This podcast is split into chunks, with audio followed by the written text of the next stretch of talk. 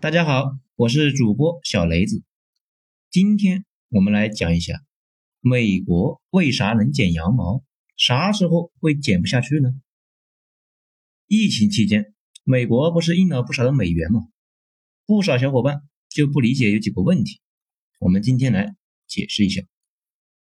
第一，美元到底为什么能够作为全球货币？第二，它是怎么剪羊毛的？对中国有什么影响？第三，什么时候剪到头？嗯，这种问题呢，不少人也讲过，不过一上来就是一大堆什么贸易结算货币啦，什么美元霸权，什么布雷顿森林体系，反正听不太懂。今天呢，我们还是用讲人话的方式来解释一下。要知道美元到底为什么能够作为全球货币，就得先了解什么是全球货币。首先，我举个例子，说不少人跟鸭子一样，先生下来睁着眼睛看见谁，那就谁是他爹。美元那也一样，我们生下来的时候，这个世界上的美元就是全球货币，让不少人以为那这玩意儿天生就是这样，甚至固执的认为将来也这样。当然不是了，全球货币已经是变迁过好几次了。人类最早的全球货币那是黄金，黄金黄澄澄的，产量少，有点软，易切割。最重要的是，这玩意的使用范围太窄，大家很少把它拿过去做具体的用途，所以天生就是货币。类似煤、铁、钻石、哈士奇、贝壳等等，都不是好货币。往往你这里觉得不错，别人那里可能连个屁都不是。后来大英帝国强势崛起，垄断了全世界绝大部分的黄金，甚至为了金矿打了无数的仗。英国黄金在手，于是宣布帝国英镑就是黄金，相当于我国的银票。你只要拿着英镑，找个银行就能换成黄金，而且坚决不违约。这时间一长。英镑就有了黄金一样的坚挺的信用，你不管干啥，你只要拿出英镑，就相当于黄金，可以在全世界范围内买任何东西。比如大家熟知的鸦片战争中，英国人并不是带着大量的物资远渡重洋去打大清的，而是只带了少量的必需物资，到了东南亚再用英镑到处买其他的。由于大家都坚信英镑等于黄金。每次去兑换黄金，啊都能够兑到，所以大家也就放心了，啊不会没事就天天去兑黄金玩。而英国呢，也偷偷摸摸的多印一些英镑去别的国家买东西，而这个让其他国家财富贬值，自己国家财富增加的玩意，就叫做铸币税，也叫货币税。亚当斯密说，如果国家富裕，主要是商品多，要不你自己造，要不去国外买。英国那些年呢，国内的生产能力很强，又可以去别的国家拿铸币税买，那自然是幸福有加成呢。英镑全球货币的地位大概持续了一百多年，直到两次世界大战之后，终于出问题了。什么问题呢？黄金不够了。两次世界大战中，当时英国的工业已经转移到海外去了，本土只留了一堆银行和少量的军工企业。所以战场上每天消耗天量的物资和弹药，英国有能生产的，有的不能生产。比如急迫的时候，一天需要向战场投送三千个火车皮的物资，前线一天要打掉几百万发的炮弹，这些物资无论如何英国也生产不出来，只好向美国购买。一开始呢是用英镑买军火，但是很快美国人就不接英镑了，原因嘛你懂的。黄金存量有限，工业成品却是无限的。那这样耗下去，黄金迟早见底，英镑就会变成一张无法兑现的废纸。所以美国人提出不接英镑呢，要求用黄金买军火。那英国人也没招啊。欧洲战场上一个接着一个的战役，天量的军火消耗，那一天都不能停。那又没的地方可买，只能是忍受美国人的讹诈。大批的黄金转移到了美国。当时在第一次世界大战中，美国人是第一次亮相世界舞台，不过地位跟我国现在差不多。美元只在少数地方使用。战争结束之后啊，美国想去国际舞台上蹦跶，不过没蹦跶多久，主导权就被英法两个老牌帝国给抢走了。他只能是私下里面继续养股，到处投资，比如投资纳粹，投资苏联。回到英国，第二次世界大战彻底改变了他的局面。上一次战争把英国折腾个半死，这一次彻底是折腾到伤筋动骨了。大家看《至暗时刻》，那有描述，丘吉尔近乎是哀求美国侄子给英国几艘驱逐舰，美国后来同意向英国输送物资，但前提是必须用实物交换，比如黄金。黄金耗尽之后，又要求英国变卖海外的工厂、矿山等等。摩根银行就在那个时候风生水起，经常用少量的钱买下英国工厂，再高价倒卖出去。而美国呢，也卖物资给纳粹、给日本人，反正谁买他就都卖。战争结束之后，美国拥有了全世界百分之七十的黄金和一半的产能，而且从战争时期就开始到处出借美元。本来这个玩意不可能像英镑一样世界通用。但可以买到美国的东西，而美国可以生产大家需要的一切，所以大家就觉得，哎，美元是个好东西啊，开始越来越相信美元。那比如蒋委员长就热爱美元，美元的信用那是越来越强。那是不是看得很眼熟啊？没错，现在人民币也是这个路线，一些国家开始囤积人民币，尽管人民币没法在国际市场上完全流通，但可以买到中国的东西啊。中国也几乎生产一切东西。世界大战结束之后，美国也开始学老东家英国，打起了全球货币的主意。毕竟，一旦能够发行全球通用货币，就可以收铸币税。思路呢，倒也不复杂，继续学英国人，宣布自己的美元就是黄金的票据，并且承诺大家拿着美元就可以换黄金。大家本来就对美元有兴趣。因为可以买到美国人生产的各种好东东，各种军火啊、自行车什么的。现在又说跟黄金挂钩了，大家自然对美元那是更加的信赖。而此时的英镑却不行了，英国没工业，也没黄金，拿着英镑买不到什么好东西，英镑慢慢的就被人抛弃了，又变回了一个区域货币。英国人本来是有个小算盘，毕竟帝国的势力范围还在。英国就准备战后继续在自己的殖民地玩英镑，试图发展。这没想到美国人在战争结束前就来要挟他，说不解散殖民地，那就不给贷款。英国人就被迫签了协议，于是英镑和英帝国那就一起完蛋了。英国呢赢了战争，却输掉了帝国。这也是为啥英国人从来也没感激过美国人帮他们打赢了二战，因为在英国人的眼里。美国人就是一群趁火打劫的混蛋，而这下美国人就接受了全球货币的接力棒。一开始他们玩得很认真，果然每一块美元后边都有黄金作为抵押。不过很快，世界贸易规模越来越大，黄金那又不够了。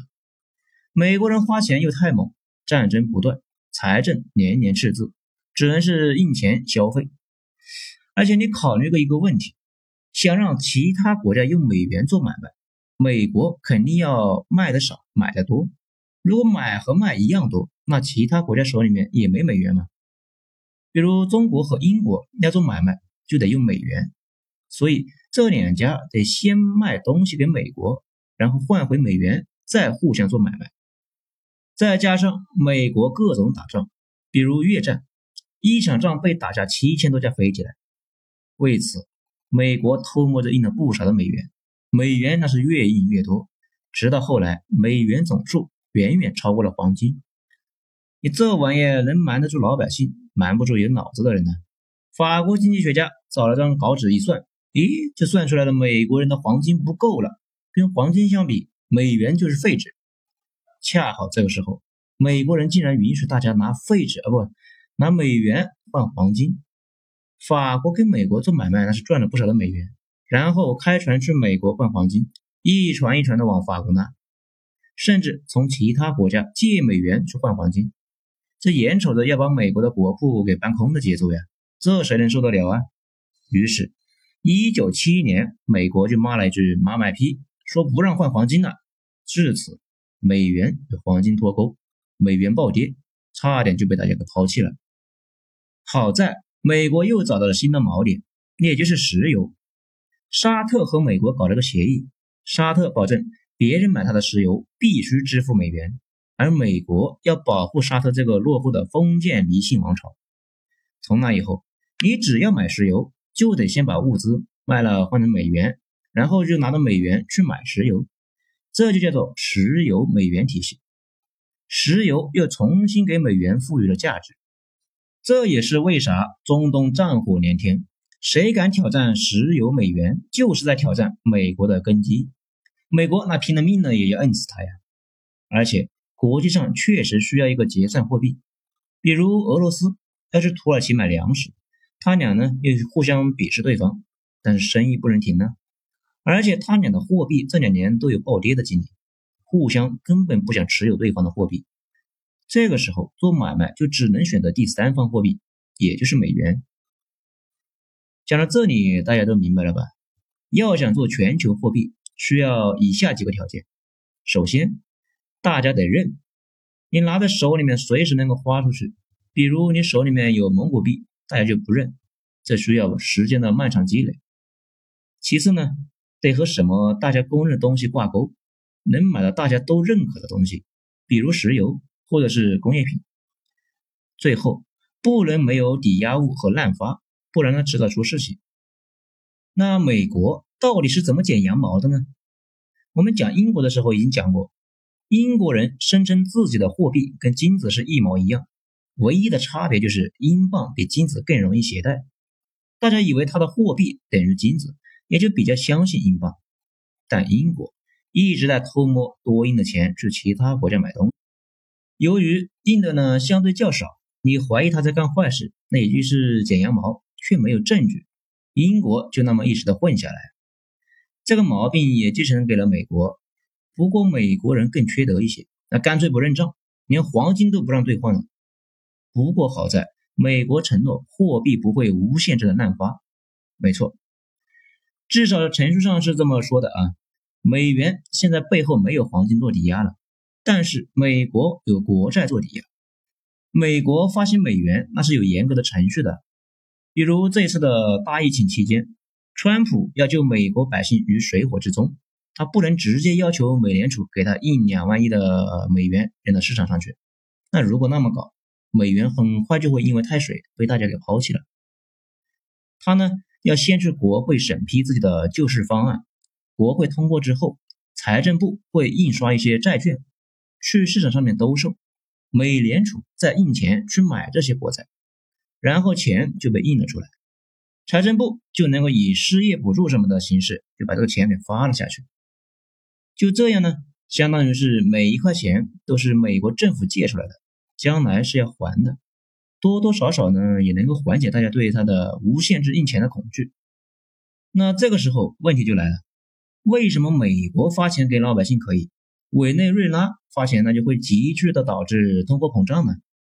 问题就在于美国是全球货币，委内瑞拉的老百姓呢拿着政府发的钱去商店买东西，会发现买啥涨啥，根本就买不到东西，因为商品就那么多。钱变多，那可不就有通货膨胀了吗？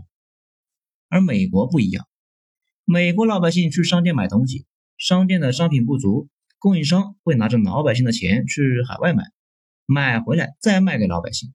于是最大的问题也就出现了：美国人的钱在海外是能够买到东西的，相当于世界市场的这个大池子稀释了美国印的这些钱。那为什么能够买到呢？这里有两个原因。一是大家确实需要美元去做生意啊，当全球货币就有这么个好处，你只要是国际通用货币，就有人给你上供。二是大家觉得手里有美元，无论如何都能够花得出去，就跟金户的房子似的，需要钱的时候总能够卖出去。那到底能不能花出去呢？如果持有少量的美元，那是没什么问题的，但持有太多，比如几万亿。那确实没啥可买的。中国大量买入美国的国券，原因就是中国跟美国在做买卖，手里持有三万亿的美元，却没啥好东西买，于是拿出一万亿去买美国的国债，多多少少呢能有点收益。此外，中国用这些外汇买了美国的黄金，据说有六百吨，没有官方数据啊。此外呢，这只是中国黄金储备的一个小头，大头还在中国存着呢，因为随时要交易。也就是随时买进和卖出，而黄金交易所在美国，所以这部分黄金一直是存在美国，避免在太平洋上拉来拉去的太麻烦。而且这些黄金应该不是一个衡量，而是一个变量，就跟你的公司要跟土耳其人做买卖，所以在土耳其长期存放着几百万似的，一边做买卖，这几百万一边在变化。不过这部分的黄金也是可以随时接回来。比如，二零一七年，德国就把自己的金子接回了一半。有人担心美国不给金子，那一般不会啊。还是那句话，美国是一个商业国家，它强大的根基是它的信用。如果哪一天在商业上面不要脸了，也就是这个帝国霸权的终结之日。如果各国手里面有大量的美元花不出去，自然而然会怀疑这玩意儿，那真的是跟废纸没什么差别。那接下来自然就会抛掉。会引发美元雪崩式的崩溃，所以吧，美国人那又想了个主意，通过国债把这些美元再收回去。你手里面持有的美元太多，发不出去是吧？那借给我花呗，每年给你利息，这样就可以确保市场上的美元不会太多，防止美元泛滥变成委瑞任拉的货币。你看出来了吧？这就是美元的环流，美国人支付点利息。可以让美联储印的越来越多的货币，然后通过国债收回去，就可以不引发美元的大幅贬值。讲到这里，你肯定就要问了：美联储这一次大规模的释放美元，对我们有什么影响呢？能不能够捡走我们的羊毛呢？其实刚才也给你分析了啊，美国的这一套组合拳打下来，核心就是拿着印出来的美元去国际市场上买物资，比如。嗯，买中国的口罩，去德国买呼吸机，去俄罗斯买哈士奇，用国外的物资来安抚美国人民的焦虑的内心。好处是这些国家的工厂又拿到订单，开始上班了。缺点呢也很明显，人家美国印钱就可以缓解本国的压力，这多多少少让人是胸闷气短的。而且这些美元进入中国之后，会兑换成人民币。每一美元就会变成约七块钱的钱进入中国，这样中国国内的人民币总量肯定会增加，但中国没法转移通胀，只能够自己吃下去。多出来的这些货币大概率的会进入股市和房市，如果不进入这两个市，会导致物价的全面上涨。反正嘛，金钱不眠，总得有个地方去。当然了，美国人搞收割羊毛，不只是拿钱去购物。更厉害的是，美国投资人可以从美国拿到低息贷款去发展中国家投资赚钱，因为美国是零利率，而发展中国家多多少少都有利率，美元进来吃利息。等再过个七八年，美联储再拉高利率，这些钱再抽走，发展中的国家没了外汇，陷入了经济崩溃，股价大跌，美国人呢就再回来抄底。比如三星和 LG 就是这样被美国人给操走了大部分的股票。这个话题就太复杂了，有时间我们将来再细说。那什么时候是个头呢？这里首先要说，美元这种印钱并不是完全没有一点好处。我们刚才也说了，美元蒸发，中国这边也会增加订单。如果美国今年就垮了，那毫无疑问会把全世界拉下水。不过，最大的受益者无疑是美国人，这里就有个问题：难道美国这一套可以一直玩下去？这一套要是能够一直玩下去，那就跟你拎着自己的头发能飞起来似的。